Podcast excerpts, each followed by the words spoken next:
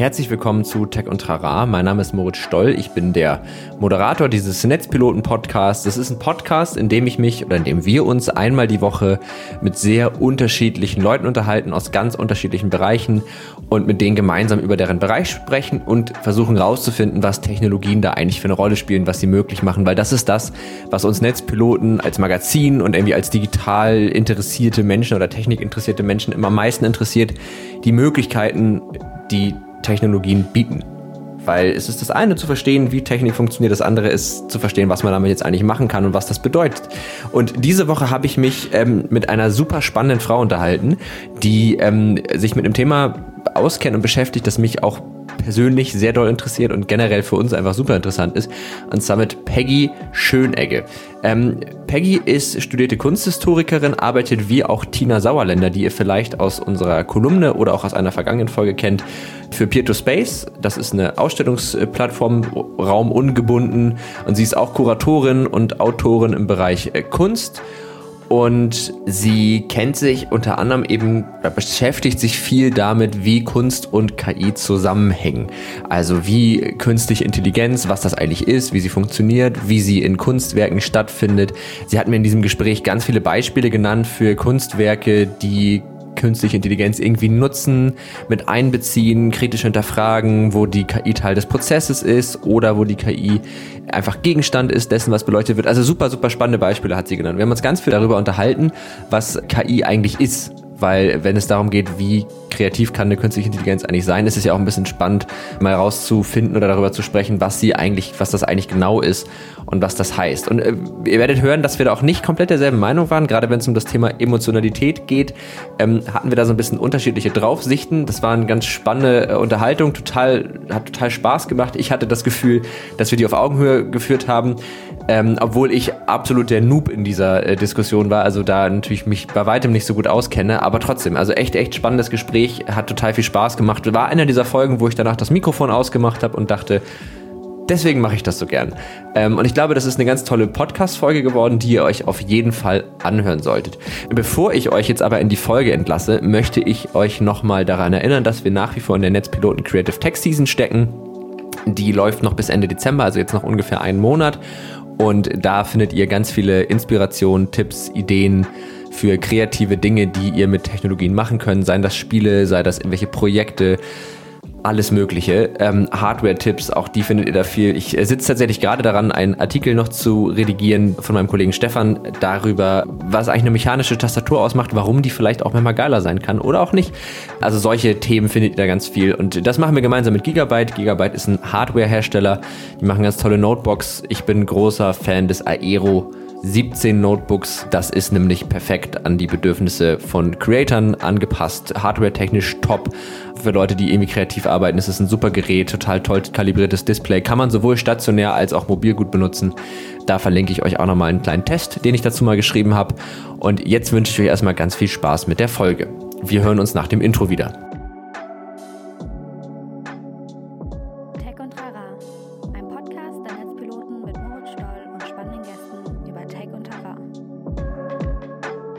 Und dann würde ich sagen, herzlich willkommen zu Tech und Trara und herzlich willkommen, und jetzt wird es ein bisschen schwierig, Peggy Schönegge, ist das Schönegge, richtig ausgesprochen? Genau. Schönegge, okay, das klingt nach das Norddeutschen auf jeden Fall. Das stimmt.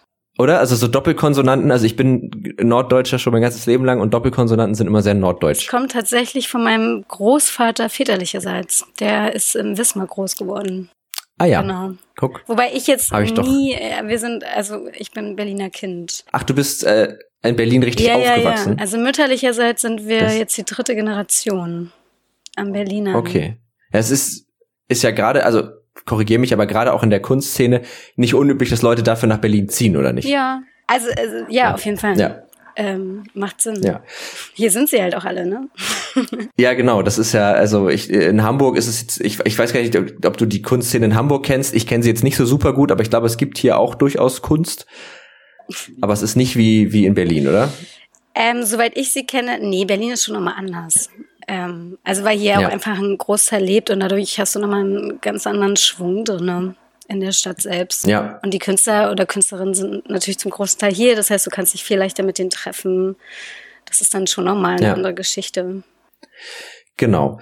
Ähm, Bevor wir jetzt gleich zum Thema kommen, also das kann man vielleicht den HörerInnen schon mal sagen, wir sprechen heute über das Thema Kunst und KI, also wie KI in der Kunst stattfinden kann, ob KI vielleicht wirklich kreativ sein kann oder nicht und was Kunst eigentlich ist, die von der KI gemacht wurde ähm, und so weiter und so fort. Das ist so unser Thema heute.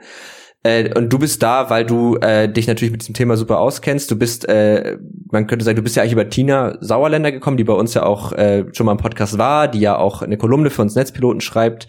Ähm, du bist auch Kuratorin, das habe ich richtig im Kopf. Genau. Auch, auch für Peer to Space. Peer to Space. Genau. Und hast auch einen kunstgeschichtlichen akademischen Background. Genau. Also ich habe auch äh, Kunstwissenschaft beziehungsweise Kunst- und Bildgeschichte an der HU äh, in Berlin studiert. Ähm, war zwischendurch mhm. noch ein Jahr in Japan, in Kyoto an der Ritsumeikan. Ähm, und habe mhm. aber in allen Bereichen äh, komplett Kunstwissenschaft durchgestudiert, hatte zwischendrin auch nochmal als Nebenfach äh, Sozial- und Politikwissenschaft, äh, Bachelor war das, genau. Aber an sich bin ich äh, Kunstwissenschaftlerin, okay. die jetzt kuratiert. Kunstwissenschaftlerin. Ja, cool. Das ist, äh, ich habe echt, also auch bevor ich Tina getroffen habe, ich wusste gar nicht so richtig, was ein Kurator, äh, ein Kurator oder eine Kuratorin eigentlich macht.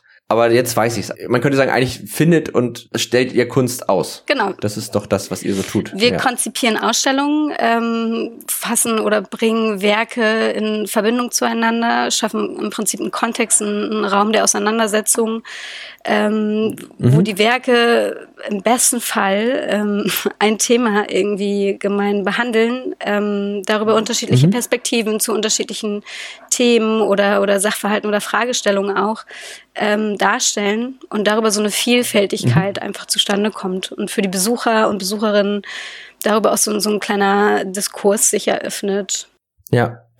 Ähm, und Kunst und KI da, wir hatten ja auch schon mal im Vorfeld so ein bisschen telefoniert und auch ein bisschen gesprochen äh, zu dem Thema und haben dann auch schnell festgestellt, wir sollten vielleicht nicht das ganze Pulver schon verschießen, ähm, weil das dann doch irgendwie losging, dass wir relativ schnell ins Reden gekommen sind, was ja super ist. Aber ähm, da hast du auch so ein paar Beispiele genommen. Das wäre tatsächlich so meine erste Frage, dass wir vielleicht auch die HörerInnen so ein bisschen abholen, weil Kunst und KI, das, also KI ist ja erstmal was sehr Abstraktes, ist irgendwie eine künstliche Intelligenz, was auch immer das sein soll, oder ob es das auch gibt, ist ja so ein bisschen die Frage. Und in welcher Form also entstehenden Kunstwerke, die man irgendwie in KI so äh, mit KI in Verbindung bringen kann? Also das ist ganz unterschiedlich. Wir haben ja 2018 im NRW-Forum in Düsseldorf die Ausstellung Pandora Vinci Kunst und künstliche Intelligenz heute gemacht, ähm, wo mhm. es darum geht oder ging ähm, zu schauen, wozu ist denn KI heutzutage fähig? Also halt nicht äh, einem romantisierten Bild zu folgen und das äh, darzustellen oder eine Geschichte äh, nochmal nachzuzeichnen, sondern wirklich faktisch zu gucken, wozu ist künstliche Intelligenz heute in der Lage? Und haben im Rahmen mhm. dessen ähm, neun künstlerische Positionen ausgestellt, die ganz unterschiedlich mit KI gearbeitet haben und worüber sich Potenziale als auch Nachteile oder, oder sogar Schwächen ähm, gezeigt haben. Die Art und Weise, wie mit KI gearbeitet wurde, war ganz unterschiedlich. Ähm, also zum einen war sie Teil des Erstellungsprozesses dass ähm, mhm. beispielsweise Jonas Blume in seiner Videoarbeit oder Installation, in dem Fall ähm, Predictive Biography, hat mithilfe unterschiedlicher künstlicher Intelligenzen ähm, seine eigene Biografie nachschreiben lassen. Das hat er mit seinem Smartphone mhm. gemacht und den dort gespeicherten äh, Daten und mithilfe der Predictive mhm. Texting äh, Funktion also dieser Spracherkennung äh, auf Grundlage des eigenen Sprachverhaltens oder der Sprachverwendung, äh, konnte er dann mhm. diese Biografie im Prinzip erstellen ähm, und hat sie dann auch von, von Siri im Prinzip vorlesen lassen. Also ah, hier war die KI dann im Prinzip ähm, Teil des Prozesses. Dann ist es aber auch so, dass zum Beispiel äh, Carla Guinness in ihrer äh, Facial Recognition äh, Serie ähm, Porträts oder Selfies äh, von Facebook äh, digital so verfremdet hat, dass sie von den Gesichtserkennungssystemen auf Facebook beispielsweise nicht mehr als Gesichter erkannt werden wurden, äh, nicht mehr erkannt wurden, mhm. beziehungsweise dass es, äh, dass die Abbildungen auch nicht mehr als Personen zugeordnet werden konnten. Und da war halt ganz mhm. spannend, weil die Bearbeitungen so waren, dass du, wenn du die Person kanntest, durchaus noch in der Lage warst, äh, diese zu erkennen und die Erkennungssysteme eben nicht. Also wo dann ganz klar auch Schwächen mhm. beziehungsweise Grenzen dieser Anwendung deutlich wurden. Ja. Ähm, genau, also wie gesagt, die Anwendung war ganz, ganz unterschiedlich. Mal war sie Teil des Herstellungsprozesses, äh, manchmal ähm, wurde durch die Anwendung äh, von ihr äh, deutlich, wozu ist sie eigentlich in der Lage. Okay, das heißt, sie war schon irgendwie immer Teil genau. des Kunstwerkes, aber es ging nicht immer darum, also weil ich glaube, was viele so im Kopf haben, ist so Bilder, die von der KI gemalt wurden. Oder ähm, Musikstücke, die komponiert werden. So, dann gibt man der irgendwie tausend Bilder und dann gibt man den Foto und sagt, mal das mal als Bild. Dass das nicht alles ist in diesem Kontext, ist ja vielleicht schon mal wichtig genau. festzuhalten. Oder wir hatten zum Beispiel auch Liat ja. Graver, ähm, die hat in, in, Zusammenarbeit mit der Uni Konstanz, ähm, war die in einem Forschungsprogramm oder in einer Forschungsgruppe involviert, wo erforscht wurde, inwiefern KI überhaupt äh, kreativ sein kann oder inwiefern ja. KI kreativ arbeiten kann.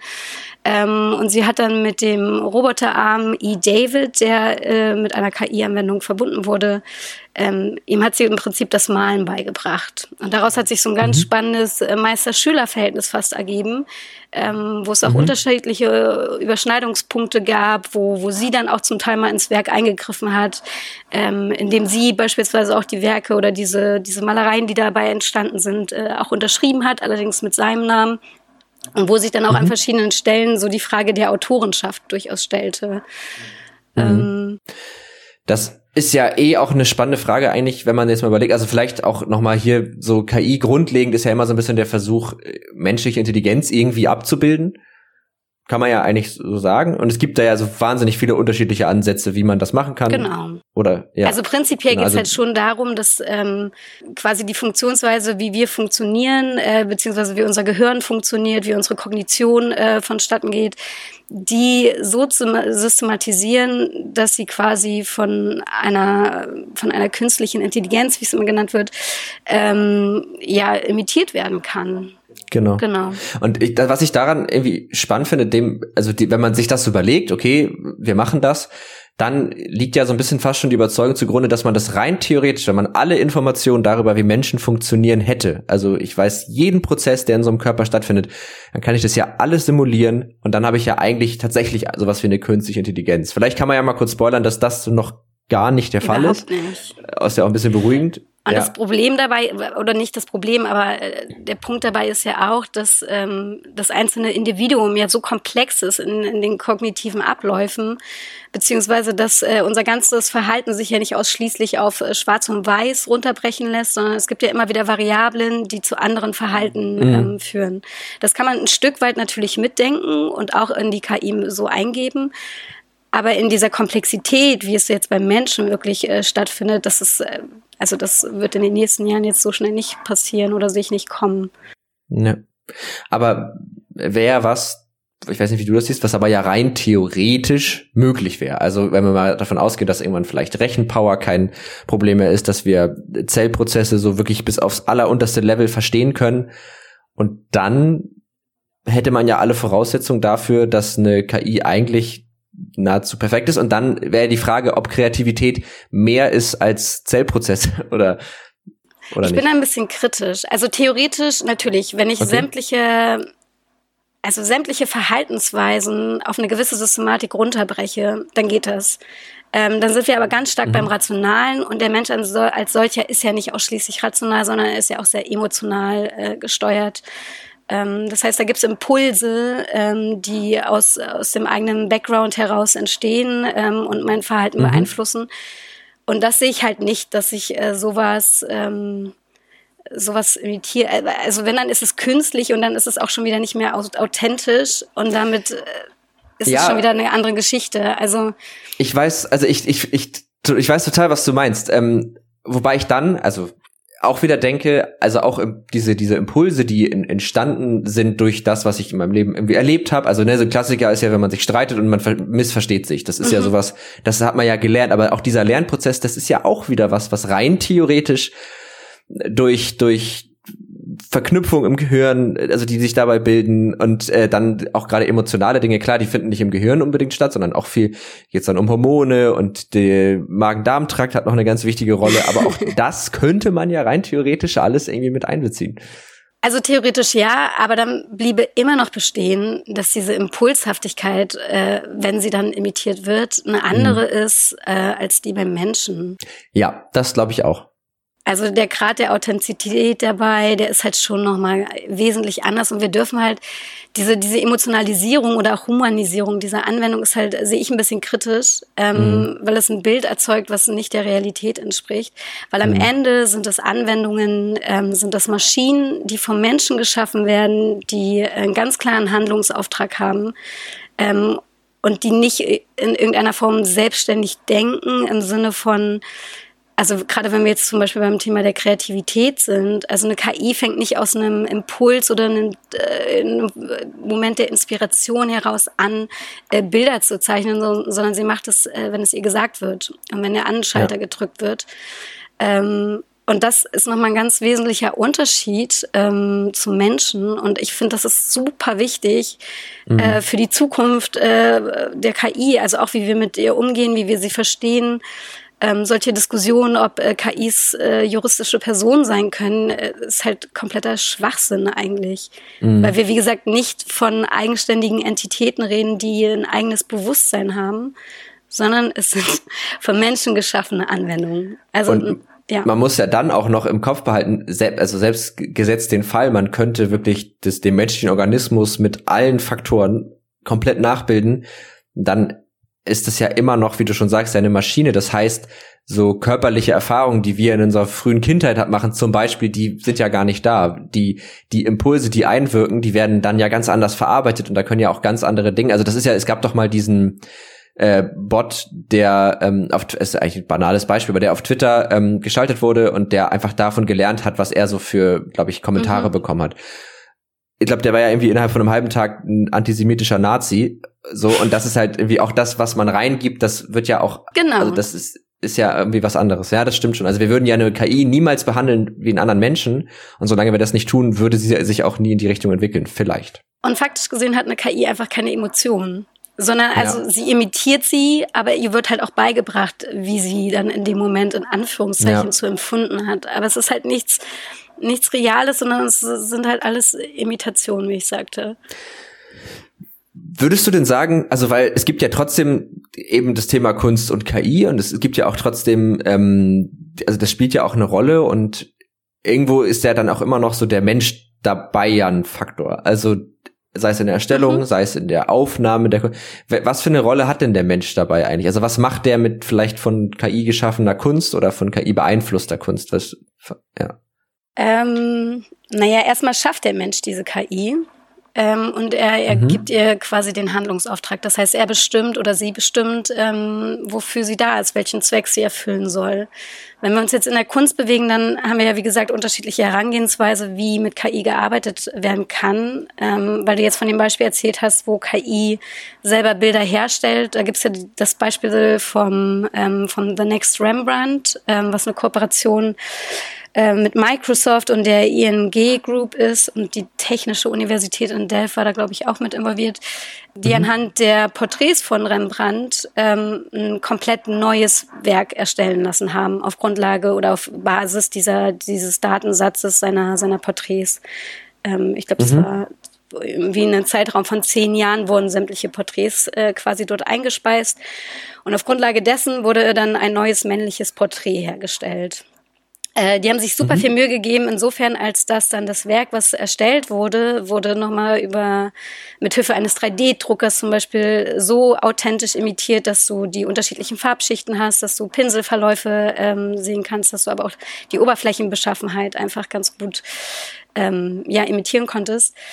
So, da, mhm. da haben wir jetzt ja den Menschen auf, also erstmal baut der Mensch dieses, der Mensch bestimmt aber auch, welche Datensätze die KI erhält. Das heißt, damit haben wir auch schon mal eine sehr stark gefärbte ähm, ja, Meinung, die impliziert damit drinne ist. In dem Fall wurden halt auch nur männliche Porträts eingespeist wo sich jetzt zum Beispiel auch die Frage stellen würde, wenn man jetzt auch noch mal weibliche Porträts hinzugefügt hätte, hätten wir vielleicht auch einen Transgender-Typ erhalten. Also das wäre ja auch noch mal interessant gewesen, halt nicht immer nur diesen normativen Gedanken zu folgen oder diesen Kriterien ähm, nachzugehen, sondern auch da mal ein bisschen ähm, diverser ranzugehen. Ne? Ähm, ja. Genau. Also der Mensch äh, schafft es am Ende. Und deshalb sollte, wenn jetzt eine KI auch mal irgendwie abrutscht, im Sinne von, dass sie Illegales tut, ähm, dafür ist immer der Mensch verantwortlich. Ja, und das finde ich ist, also jetzt, wo du das gerade gesagt hast, habe ich auch das nochmal irgendwie besser für mich verstanden. Das ist ja eigentlich ein ganz wesentlicher Faktor, dass es ja eigentlich nie möglich ist, den Mensch irgendwie da rauszunehmen. Also selbst wenn der Mensch versucht, seine Voreingenommenheiten rauszunehmen, dann ist es ja immer noch das Produkt des Versuches, nicht vorangenommen an die Sache ranzugehen. Genau. Gut. Also ich meine, natürlich kannst du, du kannst versuchen, halt eine Neutralität hinzubekommen, aber das, das ist ja auch schwierig, weil, weil diese Objektivität so, das wissen wir alle aus dem wissenschaftlichen Bereich, äh, wann ist eine Meinung schon objektiv? Also es gibt Fakten, genau, die als ja. solche funktionieren, aber so die Bewertung dessen ist dann schon wieder ein anderer Schritt. Ähm, ja. Das heißt, man kann versuchen, irgendwie möglichst neutrale Daten reinzugeben, aber die Auswahl der Daten an sich ist ja auch schon eine Meinung oder eine Haltung in irgendeiner Form. Ich fände bei diesem ganzen Datenkram, also weil das ist ja ein generelles Problem. Wir haben auch immer mal einen Artikel dazu geschrieben, wie voreingenommen KIs sind. Da ging es so um das Thema so äh, Kriminalität zum Beispiel zu bewerten mhm. von, von Individuen. So. Und oh Wunder, in Amerika wurde dann gesagt, ja, also wer eine dunkle Hautfarbe hat, ist automatisch, also POC sind automatisch äh, krimineller. Und das hat natürlich überhaupt nichts mit der Realität zu tun. Das liegt ja einfach daran, dass die Daten, die da reingegeben wurden, ja immer einen historischen Kontext abgebildet haben, weil sie aus der Vergangenheit gekommen sind und dementsprechend, weil da ja ein Rassismusproblem in der Polizei herrscht, dann einfach oft schwarz verhaftet wurden und so. Ähm, und das finde ich halt irgendwie spannend, sich mal so in einem fast schon Gedankenexperiment zu überlegen, was denn wäre, wenn man wirklich alle Daten hätte. Also vielleicht ist das jetzt auch gerade voll der naive Gedanke, ähm, wahrscheinlich ist es das, aber so, was passieren würde, wenn ich in der KI, nehmen wir mal das Beispiel mit den Bildern von Rembrandt, wenn ich wirklich alles, also alles hätte, was Rembrandt an kreativem Potenzial hätte, wenn ich das irgendwie als Datensatz hätte und das was dann dabei rauskommen würde.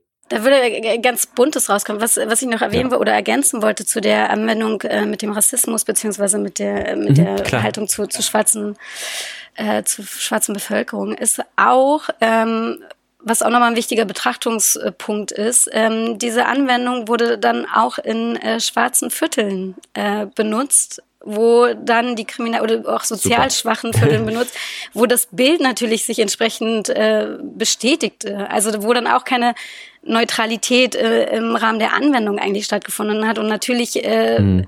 also da wundert es ja keinen, dass, äh, dass äh, sich da eine rassistische KI ähm, entwickelt, wenn man das so beschreiben kann. Und, und was jetzt bei den Bildern angeht, sorry. Nee, nee, Gott, du, du bist der Gast, ich rede viel zu viel. Alles gut, sag. Es gibt ein Projekt, da hat ein Künstler äh, eine KI mit seinen Werken gefüttert. Ähm, mhm. Und das war ein ziemlich geringer Auswahl. Ich glaube, das waren nur neun Werke und in seinem Handlungs- oder Erstellungsprozess hat er immer wieder neue Bilder reingespeist. Und die KI hat auf Grundlage dessen ähm, neue Werke entstehen lassen.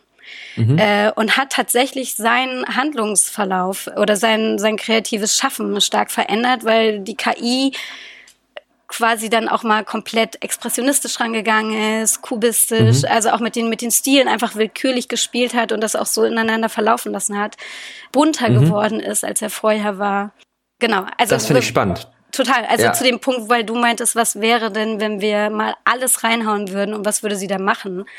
Ja. Aber das, das wirft ja auch nochmal den Punkt dann wiederum auf, dass ja, also die, das Produkt so einer KI dann wiederum auch die das Ursprungsding wieder beeinflusst. Also so wie bei ihm, dass dann auf einmal sein kreativer Schaffensprozess, mit dem er die KI gefüttert hat, sich dann anpasst durch das, was die erzeugt. Mhm. Und da könnte man ja dann auch irgendwie die Kreativität oder die kreative Leistung dann schon fast suchen. Und im negativen Beispiel wäre es ja auch, wenn du jetzt äh, das, was du vorher in Bezug auf die ähm, auf diese Kriminal-KI äh, und den Einsatz in schwarzen äh, Vierteln oder in schwarz bevölkerten Vierteln ähm, ich weiß nicht, ob das politisch korrekt gerade ausgedrückt war, aber ich hatte die Intention, das möchte ich an der Stelle bitte kurz festhalten, ähm, dass, also, dass halt die, wenn, wenn man das macht, so eine KI, die rassistisch voreingenommen ist, in einem Viertel einsetzt, das äh, größtenteils von, von äh, People of Color bevölkert ist, dass dann natürlich dadurch, durch diese Einteilung, oft ja auch tatsächlich die Kriminalität irgendwann steigt, weil natürlich das irgendwie Leid verursacht, weil das Leute in eine Ecke schiebt und das häufig dann zur Folge hat, dass Menschen ja wirklich ein bisschen krimineller werden. Das ist ja auch, wenn man sich so die Geschichte des Rassismus in den USA anguckt, dann entsteht Kriminalität irgendwann da, wo sie halt die ganze Zeit begünstigt wird, ist ja klar.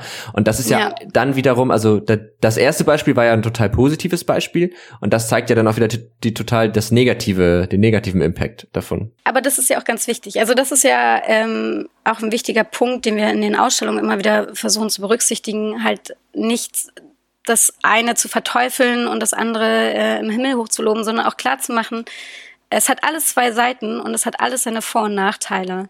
Ähm, wenn wir gerade auch bei den Daten sind, wir haben jetzt im Rahmen dessen auch äh, aktuell eine, ein Online-Screening, ähm, wo KünstlerInnen ähm, auch mit KI-Anwendung arbeiten und ihre persönlichen privaten Daten äh, zur Verfügung stellen und sich darüber so eine schöne Interaktion zwischen Mensch und Maschine im Prinzip ergibt, mhm. beziehungsweise Mensch und KI. Ähm, jetzt habe ich den Faden verloren. Das macht nichts, passiert mir ständig. ähm, Genau, also es geht halt nicht nur um Verteufelung oder, oder äh, Hervorhebung, sondern es hat halt alles zwei Seiten. Und gerade wenn es um die Zukunft geht und wir können ja auch noch mitgestalten. Also wir sind ja jetzt äh, gerade auch im Kunstgeschehen in einer sehr tollen Pionierstellung dass wir ja die ganzen Tendenzen, die sich gerade so abzeichnen, schon sehr früh eigentlich mitkriegen und auch nochmal konkret reingehen können und die Leute darauf aufmerksam machen. Es hat Potenziale, mhm. also es vereinfacht ja mein, mein Schreibverhalten, wenn ich hier kurz eine Message irgendwo hinschicke. Es ist ja auch leicht, wenn mir gleich die Wörter, die ich eigentlich benutzen möchte, vorgeschlagen werden. Ähm, Aber es macht auch was mit einem. Genau, also es hat halt auch eine Auswirkung auf äh, unser Sozialverhalten und diese diese ja. Komplexität greifbar zu machen, äh, jetzt in unserem Fall über die Kunstwerke, ist mhm. super wichtig, einfach weil wenn wir die Zukunft gestalten wollen, dann müssen wir halt auch verstehen, worum es geht, was sie macht, was sind ihre Vorzüge und was sind ihre Nachteile. Und auch da ist es, also das passt auch total gut zu, zu diesem Ansatz, den wir halt auch als Netzpiloten und auch in diesem Podcast total haben. Es geht halt immer dann auch ein Stück weit, also natürlich ist es auch spannend zu verstehen, wie Dinge funktionieren, aber dann auch zu gucken, und was passiert denn jetzt damit? Also was macht denn das? Ich habe, äh, wo du, wo du das gerade gesagt hast, habe ich auch an ein Beispiel gedacht, das ich selbst mal erlebt habe. Ähm, du kannst dir ja bei Google, wenn du es nicht ausgestellt hast, ist es standardmäßig aktiviert, dass Google anhand deines ganzen Suchverhaltens so ein bisschen so ein Profil über dich erstellt. Das kannst du dir auch angucken, also in was für Kategorien du eingeordnet wirst. Bist du berufstätig, bist du Student, was ist dein Familienstatus, bist du äh, vielleicht schwanger, hast du Kinder, ja oder nein und so weiter und so fort. Und das habe ich irgendwann mal gemacht und ähm, habe festgestellt, Google denkt, ich wäre Student. So, und das hat mich irgendwie stutzig werden lassen, weil ich so dachte, ich bin ja gar kein Student. Wieso, wie kommt denn jetzt die, das war auch ein neues Konto. Also es war jetzt nicht so, dass es noch aus der Studienzeit war, sondern es war tatsächlich, äh. da habe ich mich irgendwie gefragt, wie kann denn das jetzt sein?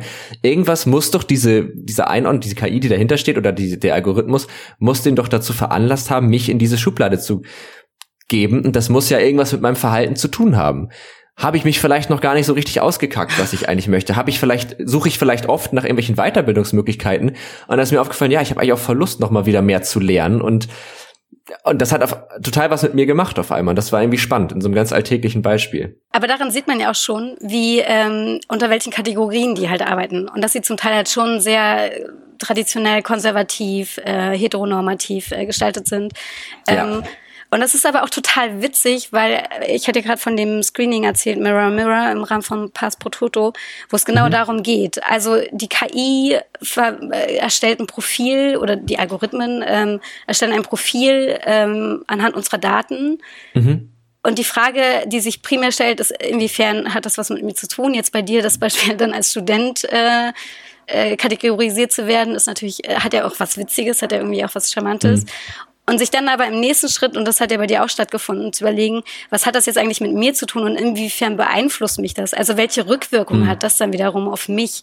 Verändere ich jetzt was an meinem Verhalten? Versuche ich jetzt irgendwie besonders erwachsene Begriffe bei meiner Google-Suche zu, äh, zu verwenden?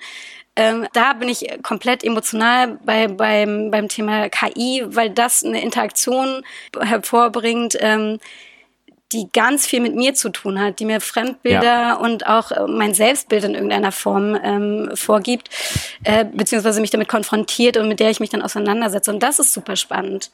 Total. Das ist eigentlich im Grunde, ich weiß nicht, ob du diese Situation in deinem Leben schon mal hattest, dass mal Leute einem was gesagt haben, so, mach doch das oder ich weiß nicht, ob das so dein Ding ist und man irgendwie fast schon wütend war, aber dachte, was fällt dir eigentlich ein? Nerv mich doch nicht. Und dann immer, irgendwann aber dachte, vielleicht hatte die Person recht so. Und im Grunde kann das ja tatsächlich eine KI irgendwie leisten. Also man muss das ja nicht annehmen, aber es zwingt einen ja fast schon über gewisse Dinge einfach mal nachzudenken und Anstöße zu geben. Total. Also es gibt halt nochmal ganz andere Perspektiven, ne? beziehungsweise in dieser Systematisierung ja. dessen. Ähm, am Ende macht sie, oder was diese Anwendung ja machen, ist, dass quasi eine Systematik herausgefiltert wird. Mhm. Ähm, so, so Grundgesetze, ähm, die anhand deines Verhaltens sich ablesen lassen. Und das auch mal anhand dieser vorgegebenen Kategorien, und das ist ja ganz wichtig, wenn wir, wenn wir uns jetzt damit auseinandersetzen, äh, mhm. am Ende sind das ja auch immer Kategorien, unter denen das so erfolgt. Aber nochmal diese andere Perspektive einzunehmen oder wahrzunehmen und dann nochmal anders drauf zu gucken, ist natürlich super bereichernd. Also das kann ein Potenzial ja. sein, hat natürlich aber auch wieder Gefahren. Also genau mir werden aus irgendwelchen Gründen immer wieder ähm, so, so Schwangerschaftsgeschichten ähm, vorgegeben. Da frage ich, ja. frage ich mich schon so, okay, also gut, ich bin jetzt irgendwie jetzt klassisch gesehen in diesem Alter, wo man das jetzt wahrscheinlich machen sollte. Äh, es liegt mhm. mir sehr fern. Warum? Also warum werde ich mit diesem Baby-Thema so bombardiert? Ja, und das ist dann genau die Sache, weil du natürlich, äh, du bist dann in dem Alter so und das heißt, du fällst ja auf irgendeinem, auf irgendeiner Kategorie oder in irgendeinem Bereich fällst du sozusagen in die Kategorie und dann denkt man sich, ja, und diese Kategorie, damit verdienen wir relativ viel Geld und wir mhm. hätten das mhm. Geld ganz gerne und deswegen bringen wir die Leute jetzt auch ein Stück weit dazu. Also mir geht es zum Beispiel so, ich habe, ähm, ich krieg eigentlich nur Werbung für irgendwelche Programmier Bootcamps, Kurse, Technologie, alles Mögliche. Und irgendwann habe ich schon gedacht, jeder Mensch auf dieser Welt muss das doch können. Das ist ja so ein Riesenthema. Wir müssen doch alle wissen, wie, wie man codet. Obwohl das ja gar nicht so ist, aber irgendwie, also es ist verrückt, was das mit einem macht, ja. Aber wie das dann auch nochmal die Wahrnehmung der Welt verändert, ne? Also ich bin zum Beispiel ja. genervt von diesem Baby-Thema, äh, was für meinen Freundeskreis dann manchmal irgendwie ein bisschen anstrengend ist, wenn die dann über ihre ja. Babys reden wollen. Und ich denke nicht nochmal. Also ich bin heute durch. äh, und ja. du denkst dir, ja, die Welt muss doch aber coden können. So, er ist doch äh, omnipräsent. Warum versteht ihr das nicht? Und dann, also das ist ja dann auch nochmal spannend, wie dann diese unterschiedlichen Bubbles im Prinzip im realen Leben dann aufeinander prallen und man komplett unterschiedliche Einschätzungen äh, des Weltgeschehens eigentlich auch hat. Ja, und deswegen ist es wahrscheinlich echt die Sache, dass, also das, äh, dieser kreative Aspekt, ich, ich fasse jetzt mal diese, dieses Auseinandersetzen mit so einer Kategorisierung auch irgendwo als eine kreative Auseinandersetzung irgendwie mal, ich fasse das mal damit zusammen, aber das hat ja was Gutes und das kann man halt gut einsetzen, aber genauso hat es halt irgendwie auch irgendwie eine negative Komponente. Aber das ist ja eigentlich auch nichts Neues. Wenn wir mal ganz ehrlich sind, ist das ja bei allem so. Also Atomenergie war auch eine Zeit lang gut und dann irgendwie nicht mehr und jetzt kann man es gut einsetzen, aber halt auch nicht. Und ja. Das stimmt. Aber also das gut, ist ja auch gut, dass. Schlechtes Beispiel irgendwie. Aber Atomenergie war eigentlich noch nie gut. Aber Ah, wobei da gibt's ja auch dann diese Pro-Stimmen, ne? dass man sagt, das ist halt ähm, weniger belastend für die Umwelt, okay, dann hast du wieder den Atommüll, also so. Aber das ja. ist ja auch, also diese, und da, da sind wir wieder bei der Komplexität. Also Mhm. Das ist ja gut, dass äh, da immer wieder unterschiedliche Stimmen äh, laut werden, unterschiedliche Perspektiven immer wieder eingenommen werden und wir vor allem unsere Meinung ja auch immer mal wieder ändern dürfen. Das, ja, das finde ich auch ein, also ist jetzt fast schon losgelöst vom Thema, das finde ich sowieso gerade bei solchen Unterhaltungen, die wir ja gerade führen, immer schön, dass man das halt irgendwie auch macht. Also gerade da, weil das ist so komplex, man kann, mhm. man hat auch selber als Mensch ja nie alle Informationen, alle Daten und deswegen ist es immer wichtig, finde ich, das nochmal so in nochmal mit einzubeziehen und sich dann nochmal neu zu überlegen, passt das. Und das ist auch nicht großartig anders als die Art, wie eine KI lernt. Also mehr Daten und anhand des produzierten Fehlers nochmal neu gucken, wie mache ich es denn noch ein bisschen besser. Ja, am Ende ist es schon so. Wobei ja. ich nach wie vor sage, also diese Vergleiche zu Menschen sind halt immer wieder schwierig. Ähm, ja, bin, äh, ja, okay. Wie gesagt, sehr äh, kritisch. Das stimmt, aber man kann, also es ist ja schon so, es versucht ja gewisse Prozesse abzubilden. Genau. Und in dem Fall ist das ja so ein Prozess, Trial and Error. So einfach, ich versuche was, hm, war noch nichts, ich versuch's nochmal. Das, das nur, dass die KI natürlich nicht denkt, hm, naja, ich versuch's nochmal. Äh, ja, dass das, ich denken wird, oder habe ich vielleicht etwas nicht berücksichtigt? Oder ja. ne? also wenn genau. ein neuer Aspekt dazukommt, ähm, dann muss ihr das halt eingegeben werden. Und dann ja. sind wir wieder beim Menschen. Also am Ende macht dieses Ding das, was man ihr sagt, was ja. sie machen soll oder wohin gehen sie lernen soll. Hättest du da gerne manchmal einen anderen Begriff als künstliche Intelligenz? Ah, diese Begrifflichkeit wird ja sowieso schon seit Jahren sehr diskutiert. Mhm. Ähm, Also wäre natürlich, also was Neutraleres natürlich zu haben, wäre vielleicht schon gut, aber ich wüsste jetzt auch nicht, ähm, was man stattdessen benutzt. Weil inzwischen hat sich das ja auch so etabliert, die Leute haben zumindest mhm. schon eine Idee davon.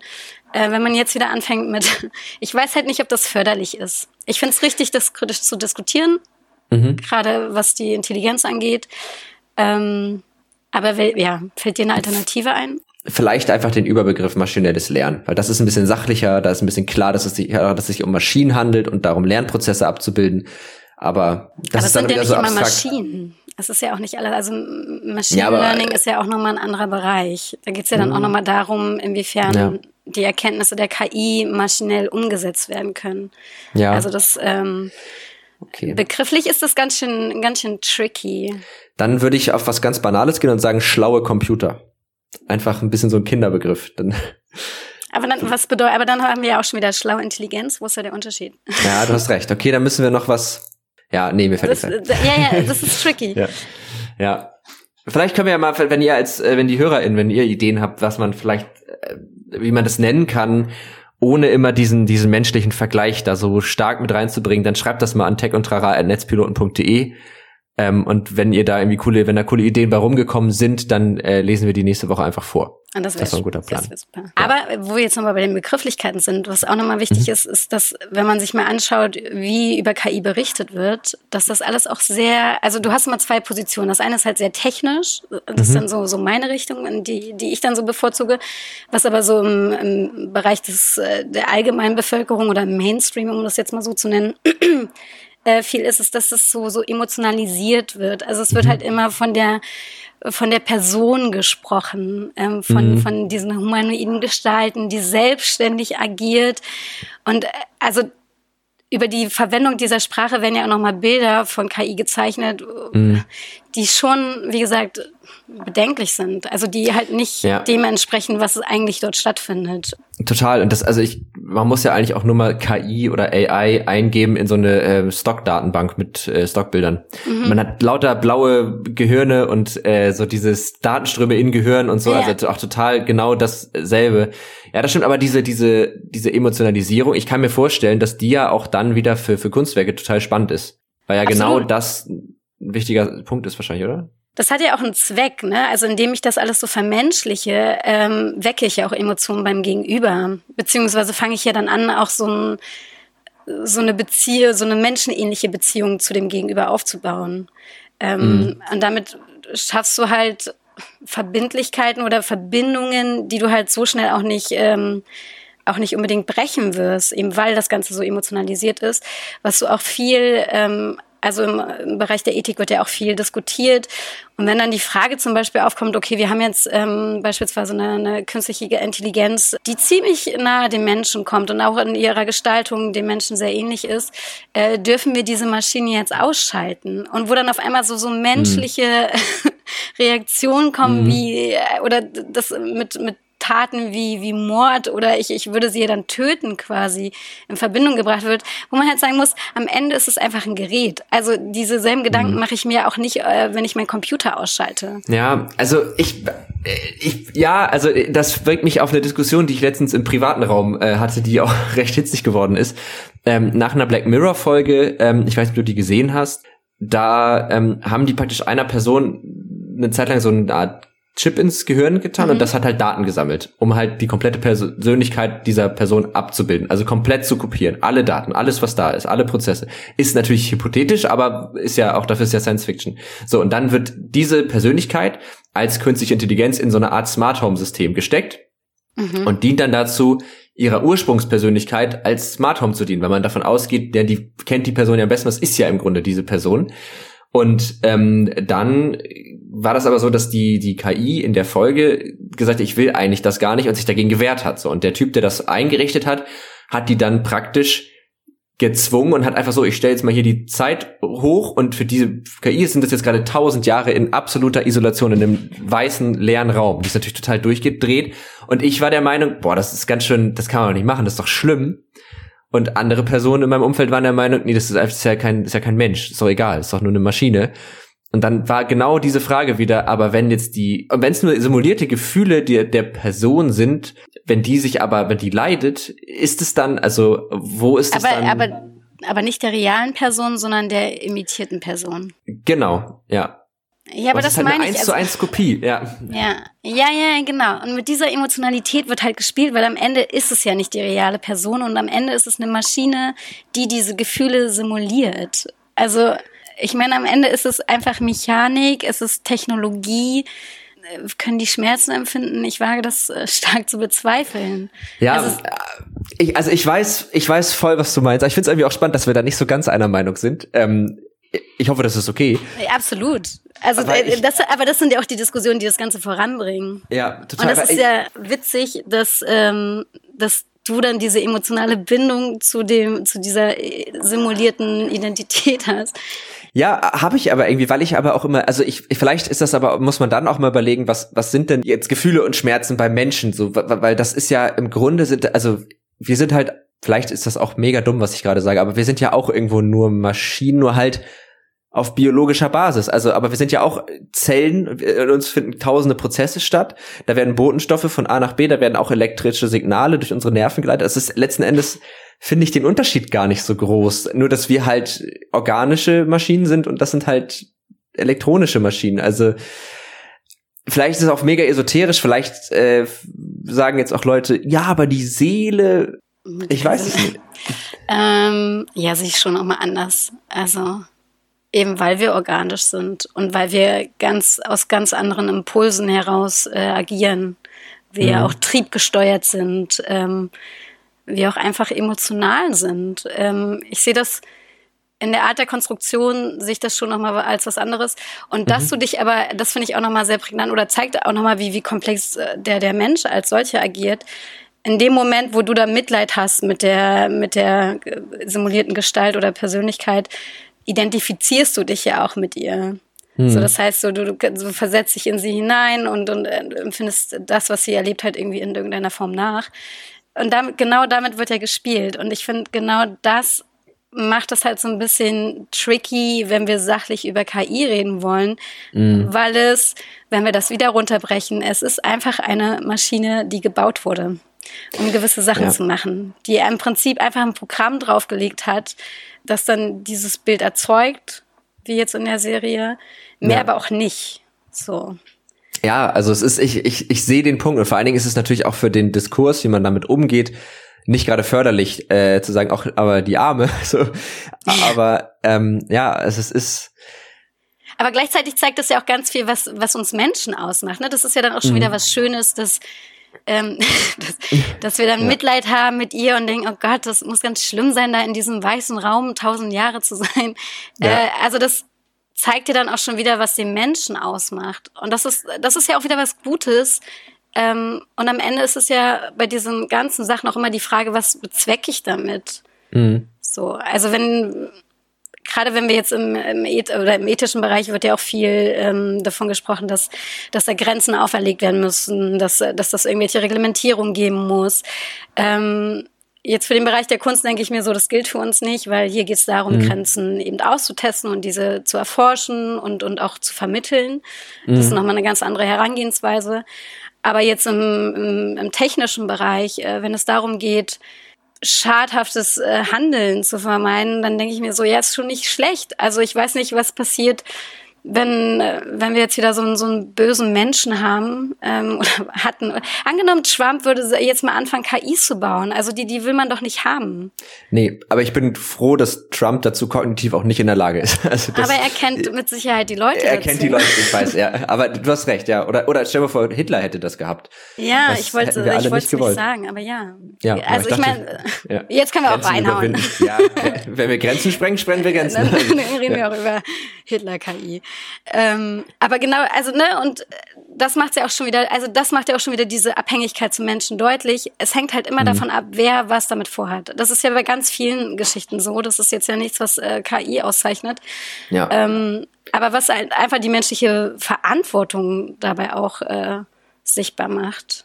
Es ist ja auch, also unabhängig jetzt von unserer Meinungsverschiedenheit darüber, wie, wie, wie man die simulierten oder Emotionen einer KI zu bewerten hat, wäre es ja auch eine gute Regel vielleicht zu sagen, das wäre eine Sache, die wir vielleicht einfach lassen. Also selbst wenn wir immer merken, das ist möglich, warum sollten wir das tun? Also natürlich aus wissenschaftlicher Neugier kann ich das schon verstehen, aber ist es eine gute Idee, äh, künstliches Leben überhaupt zu erschaffen, wenn das geht oder das nachher auch wirklich zu simulieren? Ist das so eine tolle Idee?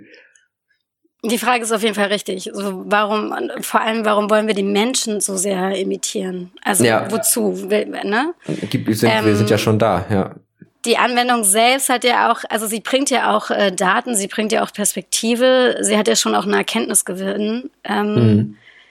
Den würde ich jetzt per se gar nicht so verteufeln wollen. Ich glaube, worum wir uns mehr Gedanken machen sollten, ist, was wir damit machen wollen und mhm. wie wir sie einsetzen wollen, in welchen Feldern weil man ja zum Teil auch immer noch das Gefühl hat, dass man so richtig eine Perspektive gibt's da nicht. Also man sagt jetzt so, man will jetzt mal diesen Menschen da irgendwie äh, nachbauen oder möglichst nahe kommen.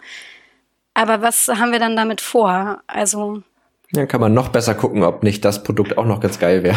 Also das ist ja, also das ist ja fast schon Prozesse zu optimieren und äh, in jeglicher Form für für wirtschaftlichen Gewinn ist ja eine der Haupt Antriebsmotoren. Und dann dazu, glaube ich, kommen auch noch so wissenschaftliche Datenauswertungen für. Ja. Aber auch da ist immer die Frage, was macht man dann wiederum mit den Erkenntnissen, die wir daraus haben und so. Beziehungsweise halt auch Prozesse zu vereinfachen, ne? Also es ja. gibt, ähm, das habe ich letztens gelesen, nächstes Jahr kommt ein neues äh, Sprachsystem raus, was ja. nochmal einen ganz anderen Standard wohl reinbringen soll. Ähm, und äh, da sagt man halt auch so, es soll im Bereich, in, beispielsweise wenn du ein Hotel buchen möchtest und dort anrufst, dann wird das halt zukünftig davon übernommen werden. Mhm. Das funktioniert halt alles, solange du in den Regeln bleibst oder dich in diesen, in diesen typischen Muster verhältst. Sobald es aber Ausbrüche daraus gibt, wird es halt immer mhm. schwierig. Mhm. Und das, äh, weiß nicht, das merkst du ja auch, wenn du mit Siri redest oder mit Alexa das ist ja alles andere als spaßig. Also es ist witzig in den, was dabei rauskommt, aber an sich führst du ja kein Gespräch mit ihr. Nee, nee, nee, klar. Also dass die Unterhaltungen sind rechts einseitig. Das ja. merke ich auch immer wieder, ja. Aber ich hatte gerade noch so einen Gedanken zum Thema, ähm, dass äh, KI ja einfach auch nicht mit menschlichen Einflüssen, also das hast du ja auch schon gesagt, dass es ja nicht impulsiv handelt. Ich denke da jetzt, es gab ja OpenAI ist ja relativ maßgeblich, was so die Forschung auch angeht, so auch so die angewandte Forschung so ein bisschen von KI. Also ne, dieses Beispiel, wo Dota 2 gespielt wurde, das ist ein relativ komplexes Computerspiel und äh, die KI hat tatsächlich einfach gewonnen, weil die total für alle Spieler, auch langjährig erfahrene Spieler, total merkwürdige Strategien benutzt hat, die Menschen niemals äh, machen würden und die, die zu denen die niemals greifen würden, weil es halt weil wir ja sowas wie ein Ego haben. Wir haben ja ein Selbstbewusstsein. Und wenn ich jetzt äh, überlege, ich bin E-Sportler und ich spiele vor tausend von Leuten dieses Spiel, möchte ich ja, dass mein Spiel auch gut aussieht, dass man sieht, dass ich was kann. Und das ist aber ja eine KI, die einfach nur auf ein konkretes Ziel getrimmt ist, nämlich zu gewinnen völlig egal. Die, die, das ist ja eine absolute Optimierung. Und das ist ja was, wo wir auf der einen Seite total lernen können. Das ist aber dann ja auch wieder spannend, wenn man auf Kreativität geht, weil Kreativität ist für mich auch immer das Einbringen von unterbewussten Emotionen, Haltungen, Gefühlen, die ja komplett wegfallen. Also dadurch ist es ja eigentlich völlig unmöglich, dass eine KI irgendwie eine kreative Leistung bringt. Nochmal, also als Ergänzung. Ja, ich, glaube, ich glaube, man kann das halt einfach, oder man sollte es anders beschreiben. Ähm, also wie gesagt, wenn, wenn man sich anschaut, jetzt wie KI im kreativen Bereich angewendet wird, dann ist es halt nicht wie beim Künstler oder bei der Künstlerin, die meine, jetzt völlig absurd gedacht, aber steht nachts auf, weil sie den Impuls hat oder weil sie einen Traum hatte, der sie komplett inspiriert hat oder ihn inspiriert hat und einfach anfängt zu malen. Das ja. wird eine KI niemals tun. Also eine KI ja. macht das, wenn du ihr sagst, dass sie es machen soll.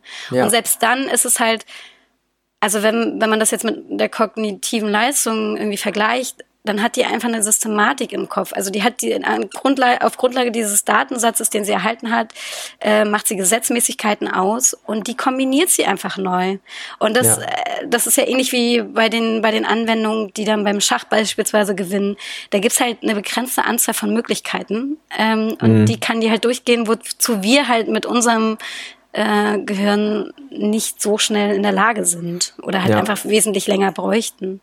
Ja, ja, das ist auf jeden Fall, also ich glaube, über dieses Thema kann man auch stundenlang reden, weil einem fallen immer so viele äh, Aspekte ein und es ist halt, was ich daran, es gibt halt so viele offene Fragen und irgendwie weiß man es aber immer noch nicht so richtig so genau und es ist alles so, Äh, wir sind ja auch noch voll in den, in den Kinderschuhen irgendwie. Ähm, ja. Also, Aber das muss man. Ja, ja, auf jeden Fall. Nee, ich wollte nur sagen, was halt dafür wichtig ist, um, um das halt auch weiter zu begleiten, ist halt eben die Auseinandersetzung. Ja. Und ich denke, also deshalb machen wir das, weil Ausstellungen halt immer ein guter Raum sind dafür. Ja. Ja, weil es, glaube ich, also ich muss zu meiner Schande gestehen, ich war noch nicht in vielen Ausstellungen. Ähm, Mache ich. Gerade ist echt schwierig. Also ja, aber gerade gibt's ganz viele Online-Ausstellungen. Ähm, ja, das also, stimmt. Das ist ja auch das Tolle an der Digitalisierung. Ja. Ähm, wir, wir also die Kunst wird ja im Prinzip auch nochmal ein weiteres Mal vom Sockel geholt ähm, und sind jetzt ja. auch unabhängig von den ganzen Institutionen zugänglich. Ähm, das stimmt. Und ich brauche auch unbedingt ein VR-Headset, weil ich glaube, das macht, also am, am Monitor finde ich es tatsächlich immer so ein bisschen pff, irgendwie, aber äh, ich glaube, in, in, mit einem VR-Headset wäre das nochmal eine Stufe geiler. Total. Aber es ist, es ist, also es ist ja gar nicht so teuer, aber es ist jetzt auch nicht, sind jetzt keine 20 Euro, die man dafür ausgibt, leider noch. Das, äh, vielleicht wird's ja, ja irgendwann. Aber für eine Playstation sind die Leute ja auch gewillt, 500 äh, Euro auszugeben. Also. Ich rede auch nur gerade von mir. Also ich bin auch, obwohl ich Tech-Redakteur bin und mich voll gerne mit sowas beschäftige, bin ich nicht gewillt, das Geld für die neue Playstation auszugeben, weil ich okay. mir denke, nee, brauche ich einfach gerade nicht. Aber natürlich, also ich, ich, um Gottes Willen, die Anschaffung macht auf jeden Fall Sinn, aber es ist halt so, äh, das war jetzt nur gerade so rein persönlich gesprochen. Aber äh, ich finde auch, also die Ausstellung, an denen ich war, das ist halt immer cool, weil es eben nicht, also es ist nicht, ich nehme jetzt den Text und lese den, dann denke ich drüber nach, sondern man, man ist so da und das entwickelt sich irgendwie so. Also ich mag halt, äh, mein banales Kunstverständnis ist halt immer, dass es ja besonders das Schöne daran ist, dass man viele Dinge halt gerade nicht so bewusst macht. Mhm. Dass man viele Dinge einfach auf sich wirken lässt und mal guckt, was passiert. Also sowohl im Schaffen als auch im, im Achtung, jetzt rede ich hochgestochen, rezipieren. Ähm, also weißt du, was ich meine? Ja, ich glaube schon. Ähm, ich glaube, das ist auch der Grund, oder diese, diese Hemmschwelle ist ja bei vielen recht hoch, weil sie mhm. denken, dass das ähm, also was Elitäres ist, ähm, wo man hochtragende äh, philosophische Ansätze beispielsweise äh, vorgetragen bekommt oder damit in irgendeiner Form konfrontiert ist, die man nicht versteht. Was bei uns halt wichtig ist, ist vor allem diese Zugänglichkeit und dass es eben nicht um, um irgendein elitäres Getue geht, sondern es geht darum, einen Raum der Auseinandersetzung zu schaffen, in dem mhm. unterschiedliche Perspektiven zu einer Thematik durch diese künstlerischen Arbeiten eröffnet werden. Ja. Und jetzt gerade mit dem Schwerpunkt auf digitale Kunst beziehungsweise Internetkunst hat das ja auch eine Ebene, die, mit der wir ja sowieso im Alltag konfrontiert sind. Also wir, wir sind ja zwischen digitalen und realen längst, äh, wie sagt man, ähm, befinden wir uns ja schon längst. Ja. Damit hat es ja auch schon so eine, so eine vertraute Ebene. Ähm, und jetzt gerade was so VR-Kunst angeht, ist das, ist das ja auch alles sehr interaktiv, also wo meine mhm. Teilhabe ja auch sehr, sehr groß ist, auch was, was die Entstehung der Kunstwerke angeht.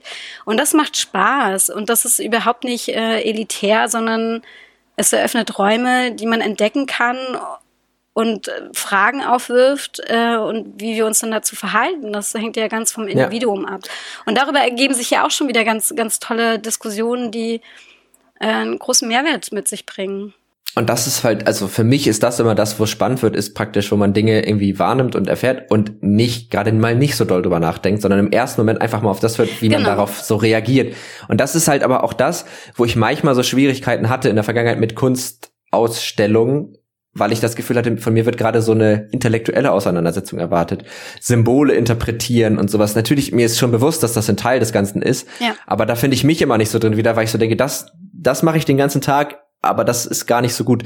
Eigentlich mag ich immer das, wenn ich, wenn genau das ausgeht und ich einfach denke, oh, das macht mir ein komisches Gefühl. Warum eigentlich? Oder manchmal, genau. ich hatte es auch schon mal, dass ich da dachte und dachte, das macht mich so sauer. Das, was soll die Scheiße? Und genau, aber dann meistens nicht, weil das weil das schlecht ist, sondern weil ich irgendwie, weil das irgendwas in mir getriggert hat, wo ich so dachte. Punkt, ja. Ja. ja, ja, ja, absolut.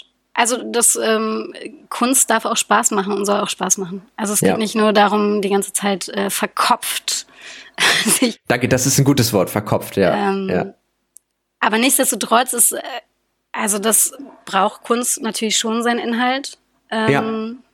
Sonst, Klar. sonst wird es ein bisschen banal. Aber das ist, das ist ja also fast schon wie in einer guten Therapie. Ja, genau. Der, der, erste Impuls ist nie der Gedanke, das ist immer irgendwie eine Emotion oder ein Gefühl zu irgendwas und dann, klar, fängt man dann an, darüber nachzudenken und das irgendwie zu interpretieren und auch zu überlegen, was macht das jetzt mit mir, was mache ich jetzt damit, aber das darf ja nicht an erster Stelle stehen. Also ich glaube, da ist auch jeder anders, ne?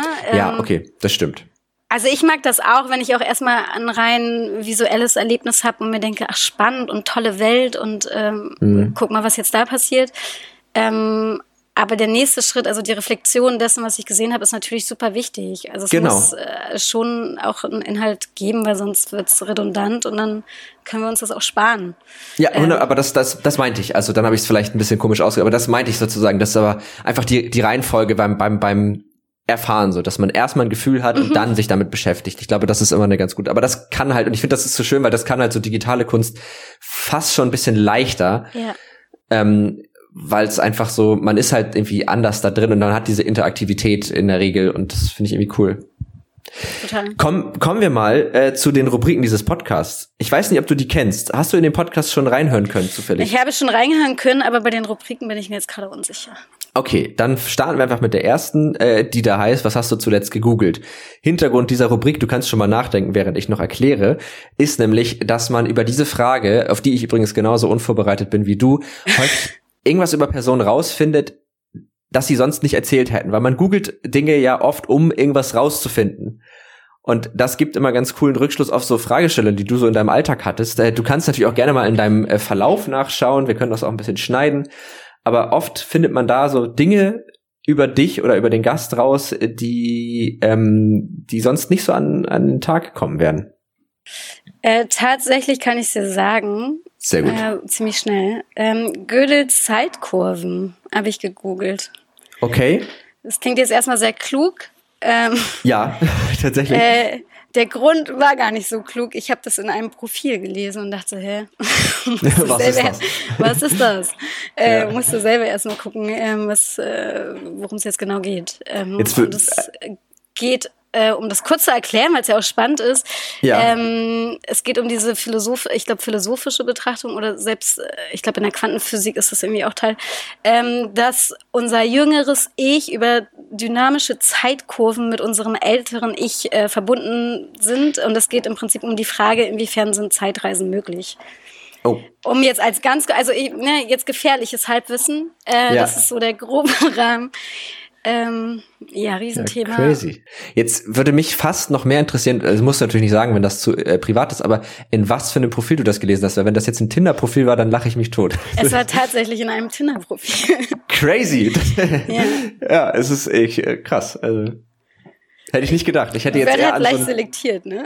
Ja, ja, da, da merkt man auch da, da laufen Algorithmen im Hintergrund ja. und die bringen schon die richtigen Sachen zusammen. Ja, spannend.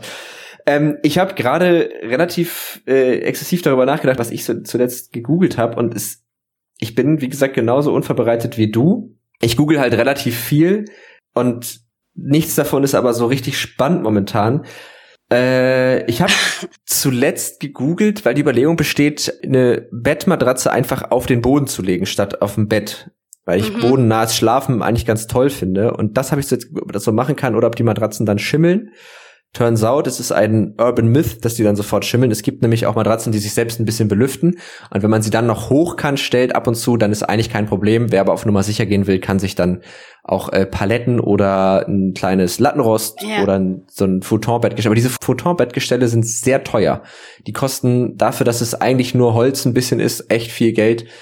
Ähm, ja, das war so meine letzte Google-Suchanfrage, also völlig anders. Ja, aber auch spannend. Kann man das nicht, äh, kann man das nicht selber bauen? Ja, kann man, kann man, kann man machen. Eigentlich also da, da, so einen Rahmen und Latten, oder? Genau, also könnte man machen, habe ich aber keinen Bock zu.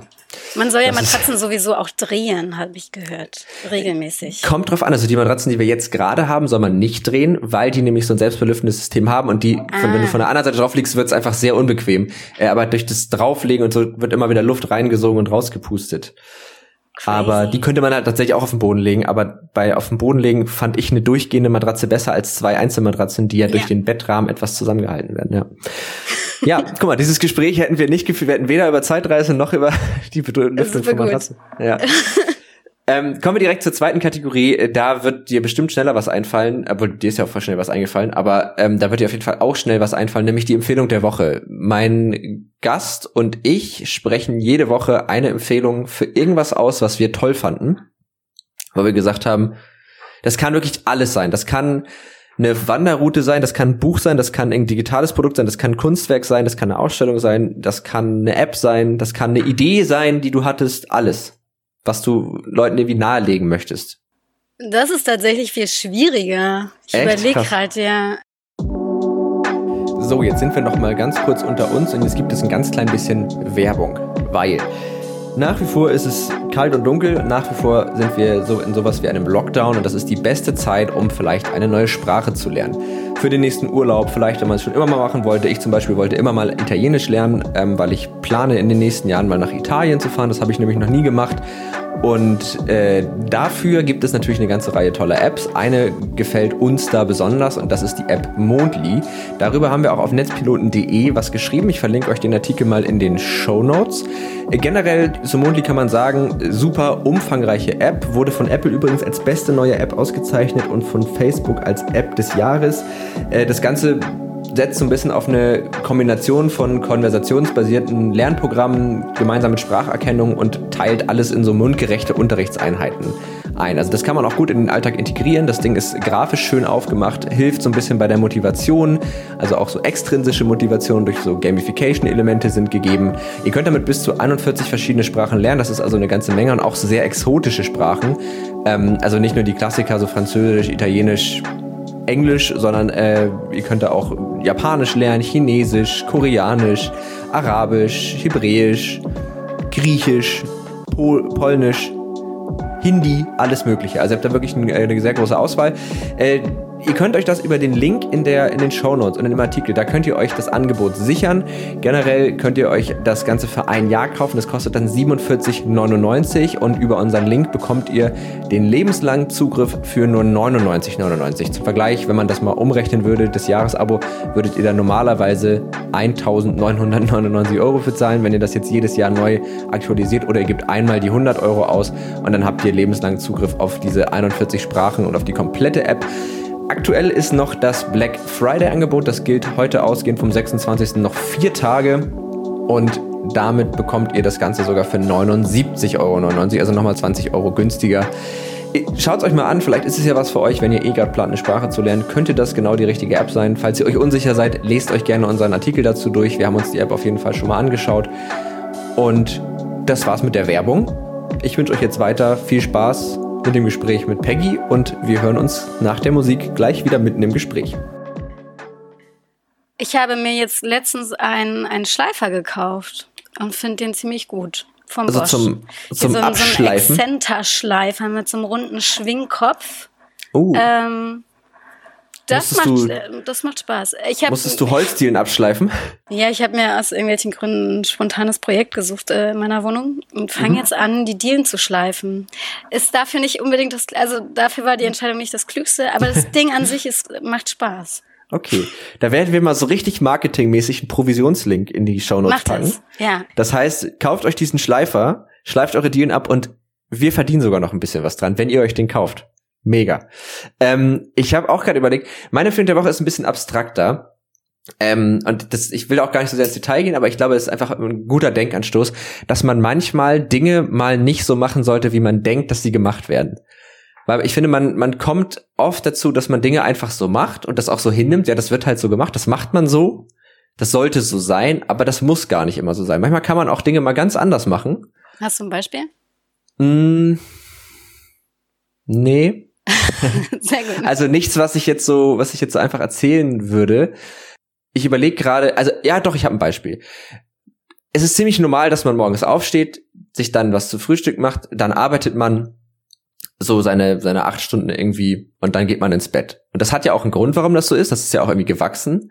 Und es ist sicherlich für manche Tage auch mal gut, aber man könnte auch sagen, ich stehe morgens auf, dann arbeite ich zwei Stunden, dann ist der Tag ja hell, dann hätte ich ganz gern was vom Tag, dann unternehme ich was Schönes und dann arbeite ich halt abends bis zehn und macht das nochmal so. Das ist auch eine Möglichkeit. Das ist, fühlt sich total anders an für viele sicherlich, als es so mhm. normal ist, wenn man so wegschaffen will.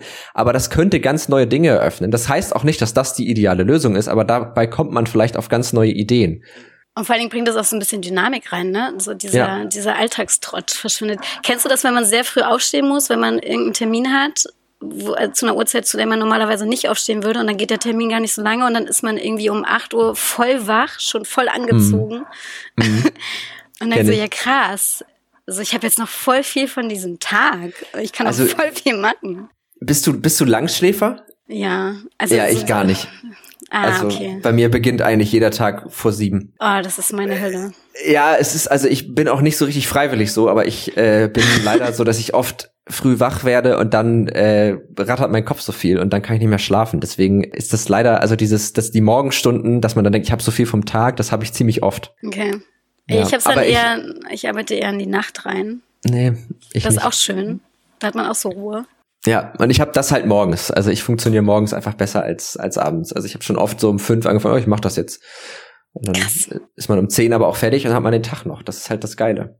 Okay, aber in dem Fall wird es schwierig, weil man kann sich nicht zum bis um acht Uhr schlafen äh, zwingen. Nee, genau. Das kann man nicht. Also das wird dann einfach oft zur Qual irgendwie. Aber ich ja. habe, das ist auch schön, wenn man diese Rhythmen so aufbricht.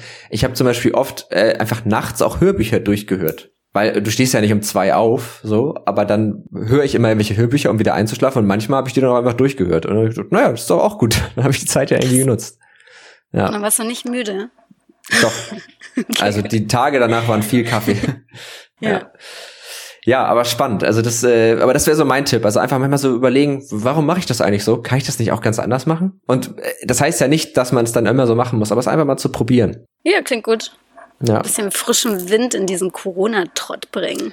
Ja, dieses Jahr ist wirklich äh, nicht, nicht das Beste, glaube ich, ne? Ja, ist schon herausfordernd. Also ich komisch. Fand, meine, meine Lieblingsbeobachtung dieses Jahr war die, dass Anfang des Jahres waren alle so gehypt. Oh, endlich Selbstbesinnung, mit sich alleine sein und auf, sich auf sich konzentrieren und alle dachten, das wird gut. Also so und haben dann gemerkt, ach, es hat den Grund, warum ich das alles verdrängt habe. Oh, so und das fand ich irgendwie fand ich irgendwie schön bei so manchen Leuten so festzustellen, wo dann auf einmal die Augenringe immer tiefer wurden, weil die gemerkt haben, ach so, wenn ich mich mit mir selber auseinandersetze, heißt das ja auch, dass ich das machen muss. So, das ist ganz schön anstrengend, ja. Ja. Fand ich Und gleichzeitig fehlt aber auch so der Input. Also ich ja. meine, gut, jetzt gerade geht's wieder. Ähm, jetzt hat man sich hier irgendwie so ein bisschen berappelt und alles ins Digitale verlegt. Ja. Aber trotzdem fehlt so dieser Input manchmal. Tatsächlich muss ich sagen, dass dieser Podcast mir da ganz viel äh, geholfen hat das Jahr über. Weil es ist echt selten, dass man sich eine Stunde bis anderthalb Stunden wirklich intensiv mit Leuten unterhält, die man gar nicht kennt. Mhm. Und man unterhält sich halt sehr intensiv, weil man ja nichts anderes macht. Also es, und es geht ja auch um, um nichts. Also es geht ja nicht darum, dass man irgendwie ein Ziel hat oder so. Es geht ja einfach um eine, um eine gute Unterhaltung. Und das finde ich, das, also deswegen mag ich das total gerne. Das ist Podcast echt eine super Sache dafür. Das stimmt. Ist auch mein Highlight für den Freitag heute. Sehr gut. Ja, ähm, meins auch tatsächlich. Das äh, jetzt nochmal so ein schönes Gespräch stattgefunden hat, bevor es dann wieder in den, ins Homeoffice, in die Einsamkeit geht. In die E-Mails. Das klingt ja. jetzt ganz tragisch, aber ja, ja. wobei es gibt ja. noch ein paar Calls heute. Also. Aber ich finde, ein Call ist immer noch was anderes als ein, als Ach, ein Gespräch. Ja. ja, ja, ja. Aber das ist doch auch ein super Schlusswort, oder nicht? Ja. Mit so einem positiven Gefühl. Wir haben auf jeden Fall reichlich diskutiert über, über Kunst und KI. Wir haben auch viel über KI selber diskutiert, aber irgendwie habe ich das Gefühl, dass der Kunstaspekt dabei ja auch immer der ist, sich dann damit auseinanderzusetzen. Deswegen glaube ich, ist das in Ordnung. Ich denke auch. Sehr schön. Mir hat es wahnsinnig viel Spaß gemacht. Äh, ich fand das eine ganz schöne Folge. Ich hoffe, dir ging das auch so. Mir ging es ganz genauso. Sehr schön. Und dann äh, hören wir uns hoffentlich bald wieder. Die HörerInnen von Tech und Tara hören das ja auf jeden Fall nächsten Montag dann wieder. Ähm, wie gesagt, falls ihr ein schöneres Wort für KI habt, schreibt das mal an techundtrara.netzpiloten.de. Ansonsten bei Feedback, bei Kritik, bei allem Möglichen erreicht ihr uns unter dieser E-Mail-Adresse oder auf Twitter unter Tech und Trara oder ansonsten auf Twitter, Facebook und Netzpiloten äh, und Instagram unter Netzpiloten. So, das wollte ich sagen. Ähm, und ja, vielen Dank fürs Zuhören, vielen Dank, dass du da warst. Vielen Dank für die Einladung. Sehr gerne und dann bis äh, demnächst. Tschüss. Tschüss.